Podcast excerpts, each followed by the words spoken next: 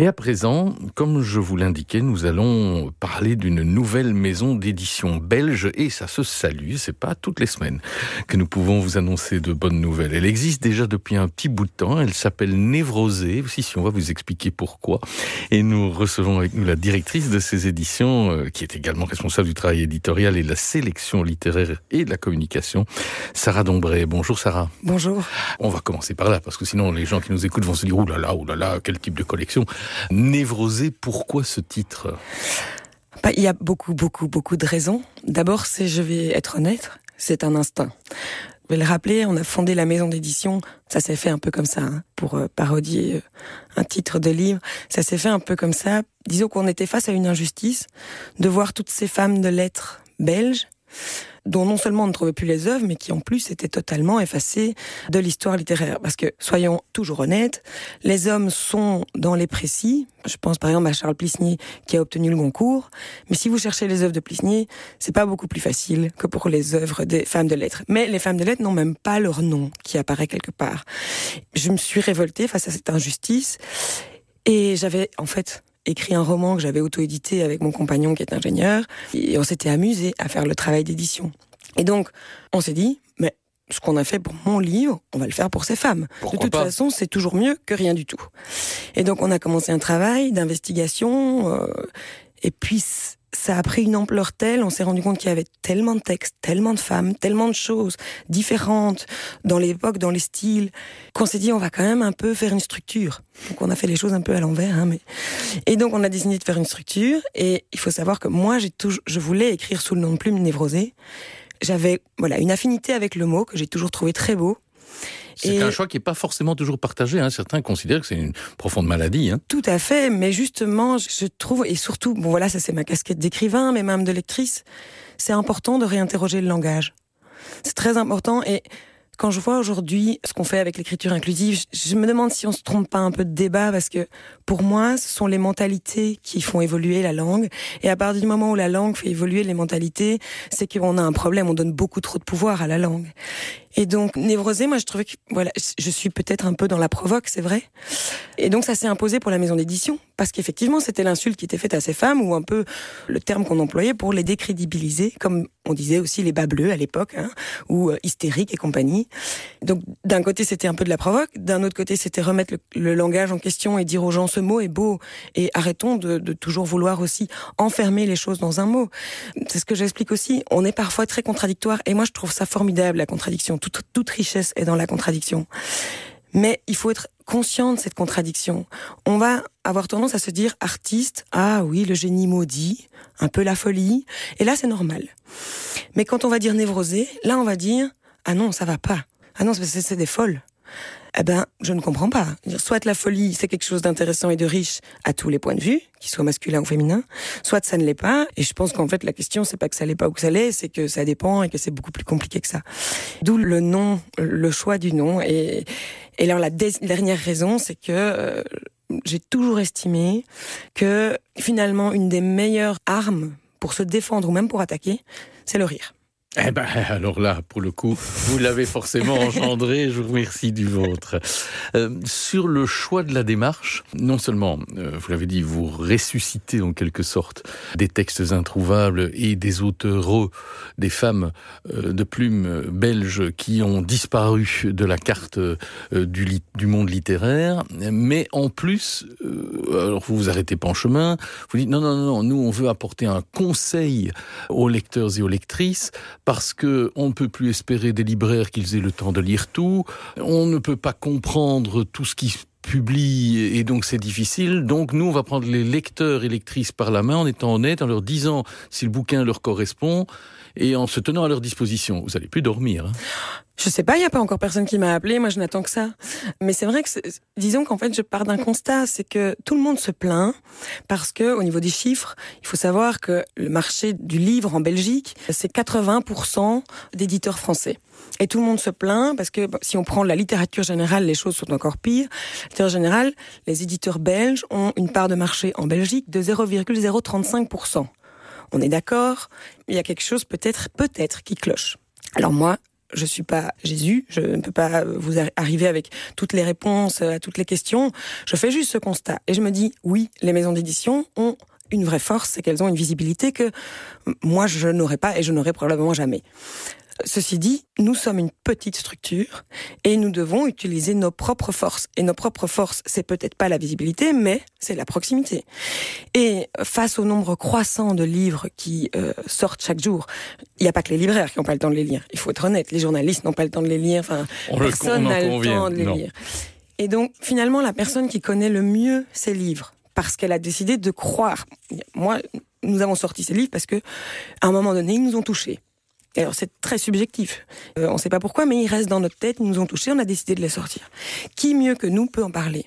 En plus, nous avons sorti 12 titres qui sont très différents. Ah oui, parce qu'alors... Entre Mendy et Mantoux, on fait un grand écart. Entre Jeanne de Talnay, euh, L'Invisible, Caroline Gravière, une parisienne à Bruxelles, l'un de 1875, ou de 1892, et on va continuer euh, comme ça, évidemment, avec euh, Âme blanche de euh, Marguerite Van de Wiel, qui lui date de 1908. Et puis, alors, ma favorite peut-être, Marguerite Beaulu. Ah. ah oui, oui, modeste automne de 1911, qui concourait en 1911 pour le concours, mais plus personne ne se souvient ni de son nom, ni qu'elle fut dans la sélection. Ça, c'est incroyable. C'est vraiment incroyable parce que j'ai eu l'occasion de parler avec des gens qui ont fait des études plus techniques que moi sur les questions et qui n'avaient jamais entendu parler de Marguerite Boulu. Et c'est incroyable parce qu'on est en 1911, on est euh, plus de 20 ans avant le premier prix Goncourt belge et on est plus de 30 ans avant que la première femme obtienne le prix Goncourt. 1944. Donc c'est juste incroyable. Ce texte est incroyable. Alors le début est un peu lent, donc c'est pour ça que j'ai envie de communiquer avec les lecteurs parce que je veux pouvoir leur dire le début est lent, mais en fait ça fait partie de toute la stratégie de cette femme qui vraiment veut créer un choc presque physique dans la douceur du début, limite la lenteur, voire l'ennui. On se dit mais c'est un peu enfantin. Et puis tout d'un coup, cette femme sort du couvent et elle veut juste vous montrer que quand elle sort du couvent, elle n'est pas du tout prête à affronter la vie des marolles. Et ça, je veux dire, elle le fait ressentir tant dans la forme que dans le fond. Et c'est pour moi magistral. Et ça vaut la peine de passer ce moment qui peut-être peut paraître ennuyeux et se dire oh c'est un peu vieillot. Parce qu'après, et il y a une interpellation directe qui est aussi ultra moderne pour l'époque, à savoir que tout d'un coup, l'auteur vous dit, puisque jusque-là c'est quelqu'un qui raconte son histoire, tout d'un coup elle vous dit, mais écoutez, c'est mon histoire, je la connais quand même mieux que vous, je peux continuer à la raconter. Alors je vous dis pas que ma mémoire pourra m'aider à chaque fois et que ce sera toujours très clair, mais je vais faire mon maximum. On est en 1911, c'est incroyable. Et en plus, l'atout supplémentaire de ce genre de texte, c'est que on se rend compte que ce sont des problématiques qui restent tout à fait d'actualité. Et en même temps, on pénètre dans une ville qui est la nôtre, mais dans une époque qui n'est plus celle-là. Marguerite Beaulu ne décrit pas les marolles, elle décrit plus que les marolles, elle décrit l'ambiance des marolles, et on a vraiment la sensation de sentir ce que sentent les rues des marolles. C'est, c'est vraiment impressionnant. Alors, comment vous faites-vous hein, pour nous redécouvrir euh, Caroline Gravière, Marguerite Beaulu, Jeanne de Wittinghoff euh, en 1915, L'intelligence du bien, France Adine pour Laure Mendy, Le Beau Caron en 1949, Nelly Christine. Alors, 49, on va se dire, c'est déjà plus près, mais ceux du 19 siècle. Comment vous faites-vous pour en retrouver la trace?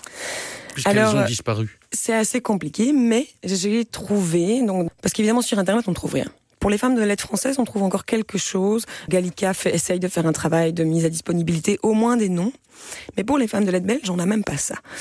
Donc, j'ai commencé par chercher des livres anciens qui parlaient de la littérature de l'époque. Et j'ai retrouvé notamment deux ouvrages sur lesquels je me suis beaucoup basée. C'est un, un, ouvrage, c'est exceptionnel dans le monde, je pense, littéraire, même jusqu'à aujourd'hui.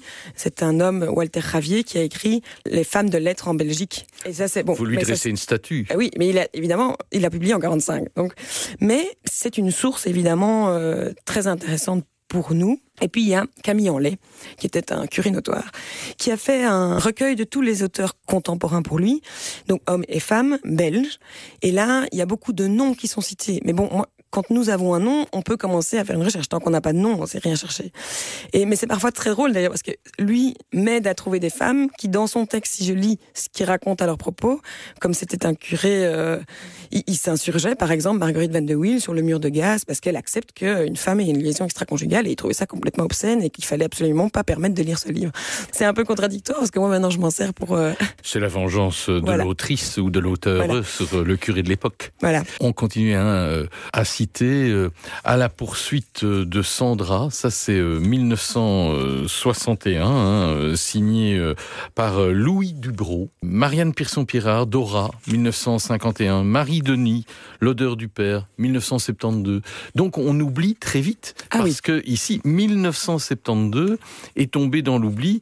la péremption est rapide. Nutet, 1991.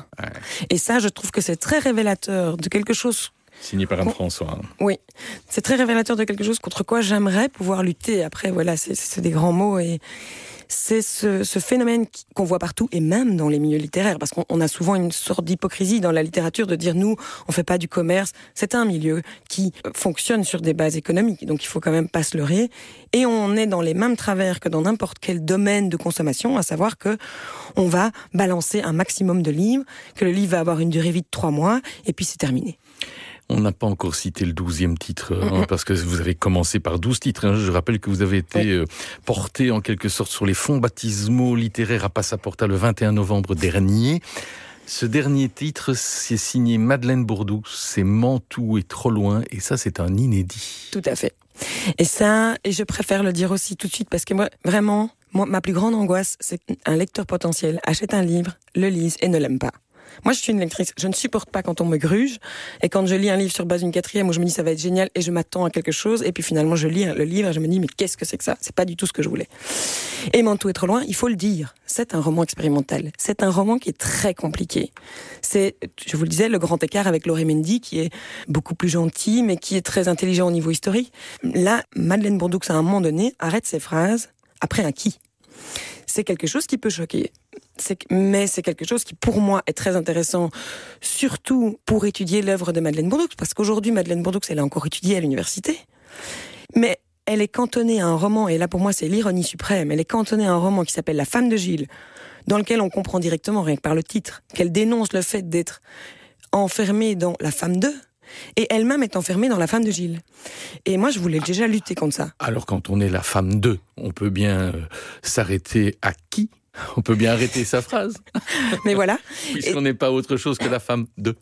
voilà, mais enfin, c'est pas ce qu'elle a voulu, évidemment. Elle voulait pas être cantonnée, je pense, à la femme, euh, à la femme de Gilles, et ça, c'est quelque chose Mais c'est la femme qui. C'est la femme qui. C'est la femme qui. Et c'est possible que la phrase soit exactement la femme qui. Mais moi, j'ai trouvé que c'était en tout cas tout à fait injuste. Et alors, il y a celui-là qui était euh, inédit, que Gallimard avait commencé par accepter. Et puis, pour des raisons obscures qui ont fait beaucoup de mal d'ailleurs à Madeleine Bourdoux, ils ont refusé dans un second temps. Et puis, elle a un autre roman, son premier roman qui s'appelle Vacances. Alors là, c'est pas mal non plus dans le genre euh, complètement euh, ahurissant et histoire belle. C'est que je cherchais Vacances en me disant je vais le lire parce qu'on parle toujours de la femme de Jill, mais moi je voudrais lire le reste de Madeleine Bourdoux. Et en fait, je ne le trouvais qu'en allemand. Et donc quand je rencontre la fille de Madeleine Bourdoux, je dis mais il y a un truc je comprends pas. Vacances, je le trouve qu'en allemand. Elle me dit bah oui.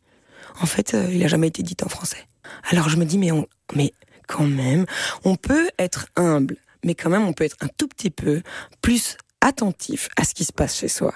Et pas attendre que des Allemands éditent et vendent un livre qu'on n'a jamais édité en français. C'est quand même un peu moche. Allez, rejoignez le clan des névrosés et allez à la découverte de ces douze premiers titres, plus ce qui arrive, on l'a bien compris, euh, ces trésors oubliés, ces œuvres qui ressortent et ressurgissent euh, d'un passé plus ou moins lointain ou proche, euh, mais en tout cas de l'oubli.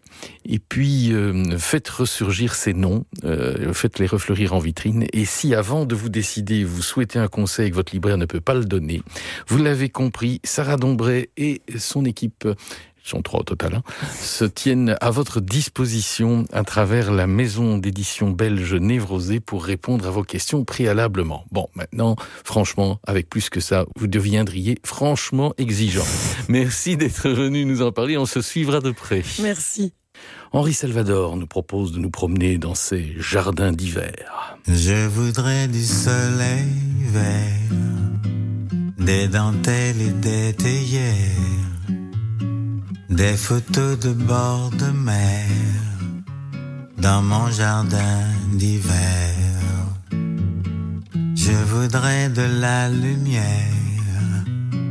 comme en Nouvelle-Angleterre je veux changer d'atmosphère dans mon jardin d'hiver. Ta robe à fleurs sous la pluie de novembre, mes mains qui courent, je n'en peux plus de t'attendre. Les années passent, qu'il est loin l'âge tendre, nul ne peut nous entendre. Je voudrais du Fred Astaire, revoir un latte coère. Je voudrais toujours te plaire dans mon jardin d'hiver. Je veux déjeuner par terre, au long des golfes clairs, embrasser les yeux ouverts dans mon jardin d'hiver. Ta robe à fleurs sous la pluie de novembre, mes mains qui courent, je n'en peux plus